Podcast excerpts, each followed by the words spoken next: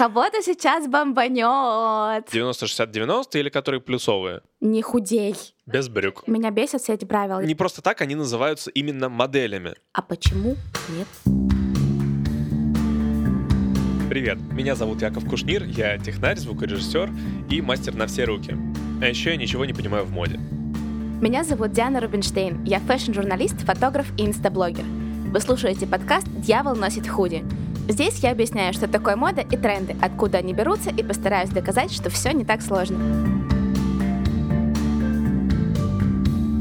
Ну давай, как обычно, начнем с повторения материала. Жги. Попробуем восстановить вообще, что я понял из нашего с тобой прошлого разговора. Во-первых, видимо, показы мод — это примерно то же самое, что, типа, презентация Apple. Ну, практически да. То есть это способ показать, что будет в новом сезоне, чего ждать, на что рассчитывать, на что копить бабки. Но, с другой стороны, это, типа, такая странная штука, которая далеко не всегда показывает непосредственно то, что ждать в новом сезоне, потому что это какое-то такое недоискусство перемаркетинг. С одной стороны, дизайнеры делают что-то не то, что создано для применения в реальной жизни, то есть вот как картину, которую рисует художник, в реальной жизни не применишь. Но с другой стороны, художник, который рисует картину, он это делает э, картину ради картины. Ради бабок. Он делает свою картину ради картины. То есть она сама по себе имеет ценность и продается именно сама картина. А когда дизайнер выкатывает на подиум что-то, он это делает как блогер продажный, просто хайпануть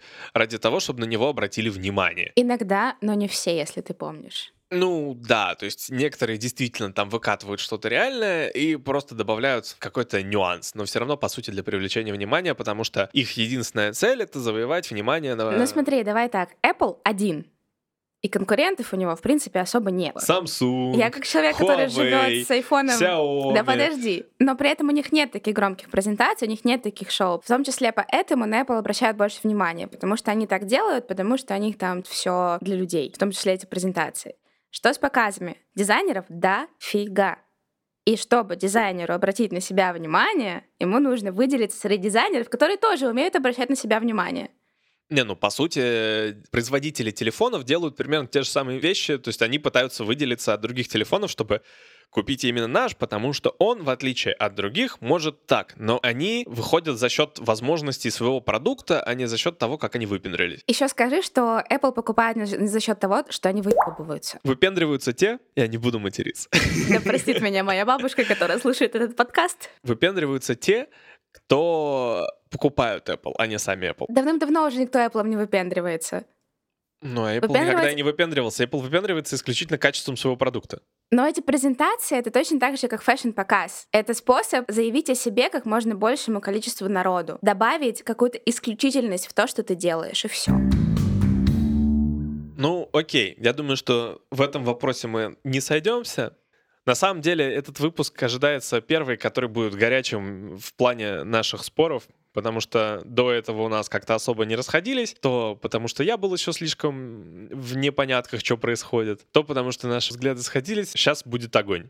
Но начнем мы с вопросов, которые нам прислали, которые я сам хочу Диане задать. Вот один вопрос, который Диане задала подруга. Диана высказала, что если бы она была дизайнером и делала бы модный показ, то вполне возможно, что она бы не хотела у себя чернокожих моделей. Ей прилетел вопрос от подруги, а что они тебе сделали плохого? Они ничего мне не сделали плохого, но если бы я действительно была дизайнером, и мне бы хотелось показать свою коллекцию, скорее всего, я бы использовала максимально нейтральных людей. Темнокожая девочка не может быть нейтральной. Я хочу показать свои платья, я хочу их продать. Я не хочу продавать человека на подиуме, я не хочу делать акцент на человеке на подиуме. Вот и все. Дело не в том, что мне что-то сделали темнокожие модели, а в том, что они чаще более колоритные, чем, например, я возьму 15 славянок блондиночек, которые будут все одинаковые, и все будут смотреть не на то, как они выглядят, а на то, в чем они одеты. Вопрос другой уже от меня. Какая разница между понятиями стиль и мода? Быть стильным и быть модным, насколько это одно и то же или не одно и то же? Можно, в принципе, развести эти два понятия, потому что есть люди, которые следят за модой, которые покупают последние какие-то тренды, но при этом ты смотришь и такой, господи, боже мой, ну что за клоун получился в итоге? То есть настолько не гармонично подбираются аксессуары, настолько там не сочетаются принты, не смотрится фактура. Проблема в том, что у человека просто нет стиля, он не умеет находить сочетание. Нет чувства стиля, видимо. Да. То есть человек не умеет находить сочетание того, что ему нужно. Кто-то может надеть клетку и полоску одновременно, и это будет выглядеть классно, это будет выглядеть интересно, но это нужно уметь обыгрывать. Как сказала одна из моих любимых дизайнеров, Даян фон Фюрстерберг, Даян фон Фюрстенберг, я никогда не могу выговорить ее имя с первого раза, что стиль есть у каждой, но его главное найти. И вот именно в этом разница. Мода — это то, что тебе предлагается, а стиль — это твоя адаптация того, что ты видишь. Вот и все. Ну, например, сейчас на мне очень модное платье-парашют с объемными рукавами, то есть оно все такое в пол, и оно реально очень огромное. И, по сути дела, девочка, которая не знает, с чем его скомбинировать, будет выглядеть в нем как баба на чайнике. Интересное сравнение. То есть, если ты не умеешь, то ты даже в Версаче будешь выглядеть как девочка с рынка. Ну и вопрос, который шел из всех дырок про первый наш выпуск. Всех утюгов. Люди несколько в недоумении, почему мы говорим о моде, но при этом это подкаст, а не какой-нибудь YouTube-канал. Это вопрос, на самом деле, к нам обоим. Мы готовы на него ответить. Диан, ты первая. Во-первых, я терпеть не могу себя в кадре. То есть я не хочу, чтобы меня видели. Я работала на телевидении, и мне не нравится. Вторая причина — это в том, что меня Яша заставил делать подкаст. На самом деле все чуть глубже. То есть, да, на самом деле все устроилось именно подобным образом, но есть нюанс. Диана мне очень бодро заявляла о том, что мода — это не только шмотки, мода — это не только визуал. Я говорю, окей, раз мода — это не только визуал, то как раз я очень хочу делать подкаст, и мы с тобой будем абсолютно без визуала, только говорить и обсуждать моду. И ты тем самым докажешь, то, что действительно мода — это не только шмотки и визуал. Вот мы пришли к выводу, что дискриминация темнокожих получилась на модных показах случайно. Вероятно, из этого можно сделать вывод, что в целом какие-то такие дискриминативные штуки, они получаются случайно, и никто специально не пытается никого оскорбить, задеть и так далее. Ну, в принципе, да. Особенно сейчас, мне кажется, когда наоборот привносится в моду последнее течение, значит, жизни, когда все боятся там оступиться, в, том числе в поле феминизма, сексизма и прочего. Если ты, например, показываешь э, коллекцию, в которой нет скрытого какого-то феминного посыла, и феминистки на это вдруг обидятся, то это было случайно. Но я так понимаю, что в целом в плане моды и отношения именно с э, феминизмом, сексизмом Основные конфликты возникают вокруг того, что модели должны быть определенной формы, 175 сантиметров, 90-60-90, и вот это вот все. Кстати, да, сейчас основные, если есть какие-то претензии, то это не сколько к одежде, а сколько к ее представлениям. Могут быть вопросы к рекламе по выбору моделей, могут быть вопросы к тому, что вот а почему вы всю одежду показываете на худых, бла-бла-бла, а я вот ношу 56 размер одежды, но я тоже хочу носить Шанель, почему размерный ряд оканчивается на размере L. Реально, у Шанель нет одежды больше, чем 48 размера, и Шанель за это пролетает этому бренду. Прежде чем я сейчас начну говорить, я хочу такой дисклеймер, что я в целом в основных понятиях поддерживаю идеи феминизма, бодипозитива, все такое, но нюанс. Во-первых, я понимаю и абсолютно поддерживаю то, что на подиум выходят девушки определенных форм. Я нет. Не просто так они называются именно моделями. Я некоторое время назад наткнулся на рассуждение слова модели. Кого-то сейчас бомбанет. Жду. Но сначала я закончу мысль. На подиум выходят не люди, не девушки. На подиум выходят модели. По сути, манекены. Они еще тоже называются манекенщицами. Да. Они существуют для того, чтобы они были действительно все одинаковыми, и ты, когда готовишь что-то, тебе не нужно было шить на каждую какую-то свою штуку, ты на любую надел любую одежду и ты не думаешь о том, что вот это вот нужно подшить под одного человека, вот это нужно подшить под другого человека. У тебя просто есть биологические вешалки, и эти биологические вешалки ходят по подиуму. Это примерно то, о чем я сказала, что я хочу, чтобы смотрели на одежду, но не смотрели на человека, правильно? Ну, но, собственно, на них и не смотрят. Но подожди, у нас люди на улице 90, 60, 90, метр 75. Такие Когда я есть. говорила про славянок, про девочек одинаковых, там, серых мышек, я не говорила про их комплекцию. То есть я очень за то, чтобы на подиум выходили не 90-60-90. Чтобы наконец-то у нас общество поняло, что формы, они все таки есть у людей, и у большинства людей они есть. Потому что одежда, которая шьется только на худых досок, это неправильно. На подиумах обязательно должен быть плюс сайз, потому что большинство населения планеты даже сейчас, даже в эру ЗОЖ, даже в эру супер там фитнес и всего прочего, второй образ девушки на подиуме, кроме плюс сайза, я считаю, что должна быть девушка в спортивной форме. Потому что модели, они все таки очень многие неестественно худые. Это неправильно. Это популяризация анорексии и прочего. Но я не могу рассматривать именно то, как выглядит вешалка популяризации чего бы то ни было, потому что это просто вешалка. При том, что мне, по сути, нечего возразить, я тоже считаю, что очень странно там то, что не шьется одежда более больших размеров, она должна шиться и так далее. Она шьется, просто ее показывают меньше. Еще лет пять назад условно говоря, какая-то плюс-сайз модель на подиуме, это было, боже мой, какой кошмар, почему она от 50 размера и идет в этой вот одежде. А почему нет? Нет, смотри, во-первых, с этим я абсолютно согласен, но в чем моя идея? Вешалка, она именно должна быть стандартизированной. Люди плюс сайза, на мой взгляд, я могу ошибаться, они несколько отличаются, они плюсы в разных местах если... Я тебе сейчас э, сломаю жизнь, но есть даже манекены плюс сайз, именно пластиковые манекены плюс сайз и модели плюс сайз. Вообще-то тоже все по стандарту. Это чаще всего фигура песочные часы, то есть это девушка, которая, в принципе, во всех местах у нее нарастает одинаково, те же самые параметры, то есть это может быть не 90-60-90, это может быть 110-80-110, но идея вся именно в том, что она просто шире, и ты показываешь одежду как на нормальной фигуре. И здесь же опять плюс-сайз другие, да, начинают возникать. Вы показываете, в принципе, идеальный вариант плюс-сайз, который тоже не особо распространен, точно так же, как идеальный вариант манекенщицы, правильно? Но это тоже стандарт. В таком случае мне уже больше нравится то, что я слышу, но остается нюанс. Почему сейчас вы делаете стандарт уже плюс-сайз песочные часы, что делать тогда девушкам, которые не песочные часы, а груша, у которых широкие плечи, которые отходят от этого стандарта? Не является ли это дискриминацией их? Вполне возможно является, но в том числе, говорю еще раз, худые модели, они тоже чаще всего подбираются под тот же самый параметр, да, то есть под песочные часы, а всем остальным уже приходится обращаться к стилистам, либо читать какие-то вещи, чтобы уравнять пропорции. Сказала сейчас очень страшную фразу «уравнять». То есть все равно есть какая-то стандартизация в моде, есть какие-то правила. И то меня есть близкая подруга-стилист, как она говорит, меня бесят все эти правила. Я не хочу уравнивать своих клиенток, и я считаю, что нет вещи, которая кому-то не идет. Любую вещь можно на любую фигуру посадить. Ну, Просто добавить да. там что-то, убавить и прочее. Я согласен. Поэтому я считаю, что нет дискриминации в этом, правда? То есть все люди разные, и да, то, что мы видим на подиуме даже в плюс-сайзе, это, в принципе, как какое-то клише, какой-то штамп, и уже дальше у тебя просто представляется свобода фантазии, и ты можешь адаптировать под себя. Просто нужно учиться адаптировать.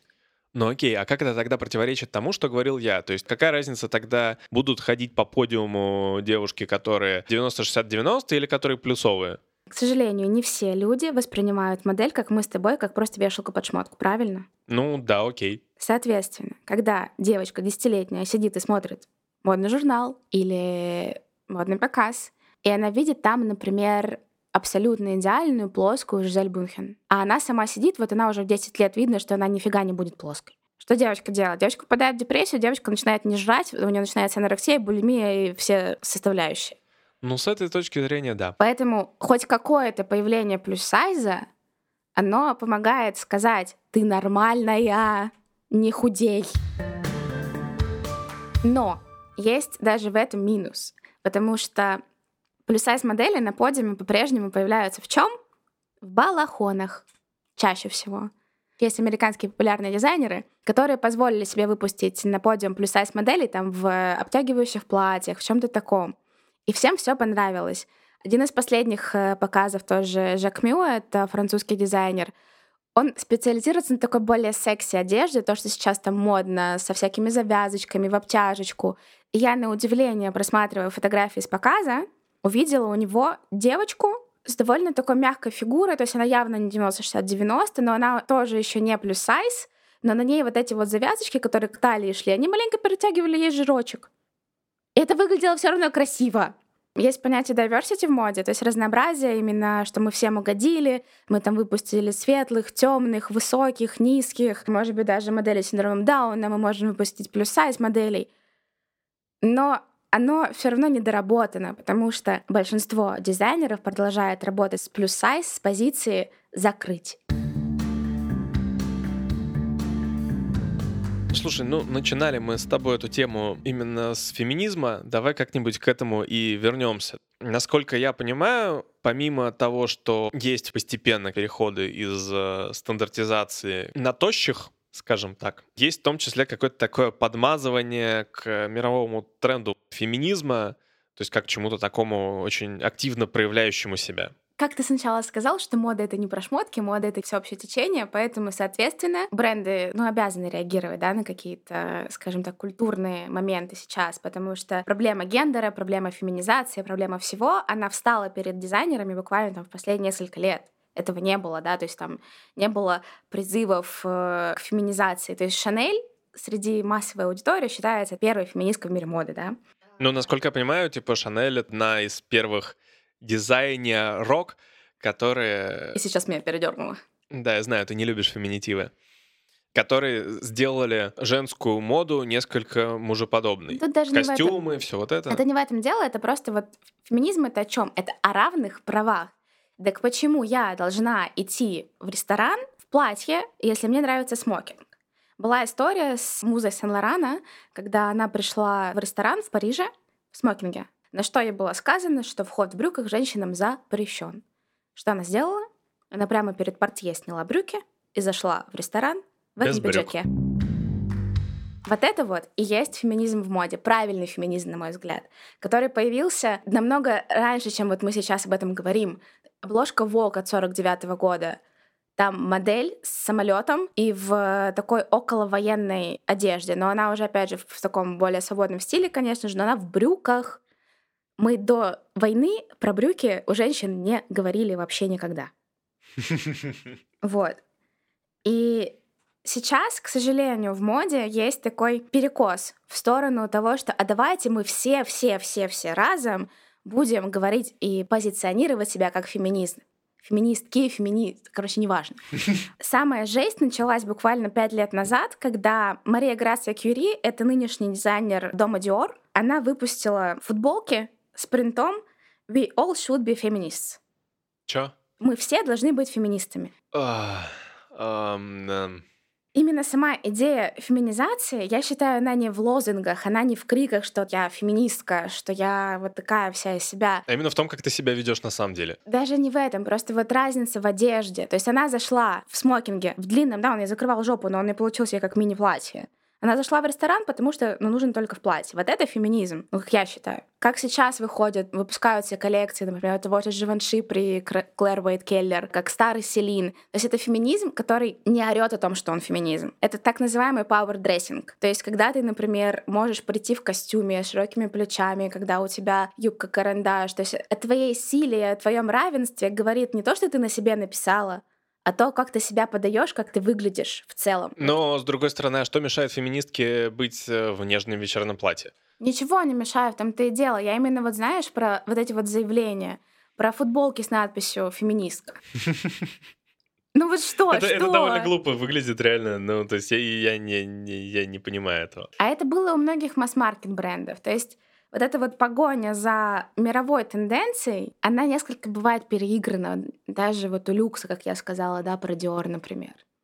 Потому что феминизм сейчас в коллекциях, он разный. То есть есть новый феминизм, есть какая-то именно феминизм история, когда, например, у нас идут более легкие платья, там прозрачные какие-то в области груди, то есть видно соски, это может быть подчеркнуто, это может быть такая типа сексуальность, которая могла бы раньше продавать, но она подана под другим соусом, и это тоже считается такой феминизацией моды. С одной стороны, ты говоришь про power dressing, когда ты да, своей, да, своей одеждой подчеркиваешь какую-то силу, а с другой стороны, когда ты наоборот выделяешь какие-то такие именно сексуальные части, я бы даже сказал. А смотри, а феминизм это про что? Это про выбор. Феминизм — это про выбор, феминизм — это про возможность быть собой в том числе. Если ты сильная женщина, это не значит, что ты не должна ходить в розовом и не должна носить рюшечки, правильно? Правильно. Так если я хочу носить рюшечки, то я буду носить рюшечки. Если я хочу надеть прозрачное платье, чтобы у меня соски было видно, я буду так ходить. Ну, то есть получается, что не одежда, по сути, делает феминизацию, а просто то, что женщины свободнее выбирают, что они хотят действительно надеть, меньше ориентируясь на какие-то невнятные устаревшие стандарты. Да, и вот в этом как раз и есть, ну, как мне кажется, правильный феминизм в моде, а не какие-то вот надписи галимые, честно. То есть, когда она выпустила футболку «We all should be feminists», какие-то там еще цитаты, я, честно говоря, уже не помню, но вот это маленько не о том, как мне кажется. То есть орать о том, что это феминистка, наиграно. Не значит быть феминисткой. Не значит быть феминисткой. Этот выпуск получился слишком длинным, поэтому мы с Дианой решили разделить его на две части. Вторую часть вы сможете послушать в течение недели. Спасибо, что дослушали до конца. Это был подкаст «Дьявол носит худи». Подписывайтесь на наш канал в Телеграме Devil, нижнее подчеркивание, худи, а также на Инстаграм Дианы. Все ссылки вы найдете в описании выпуска.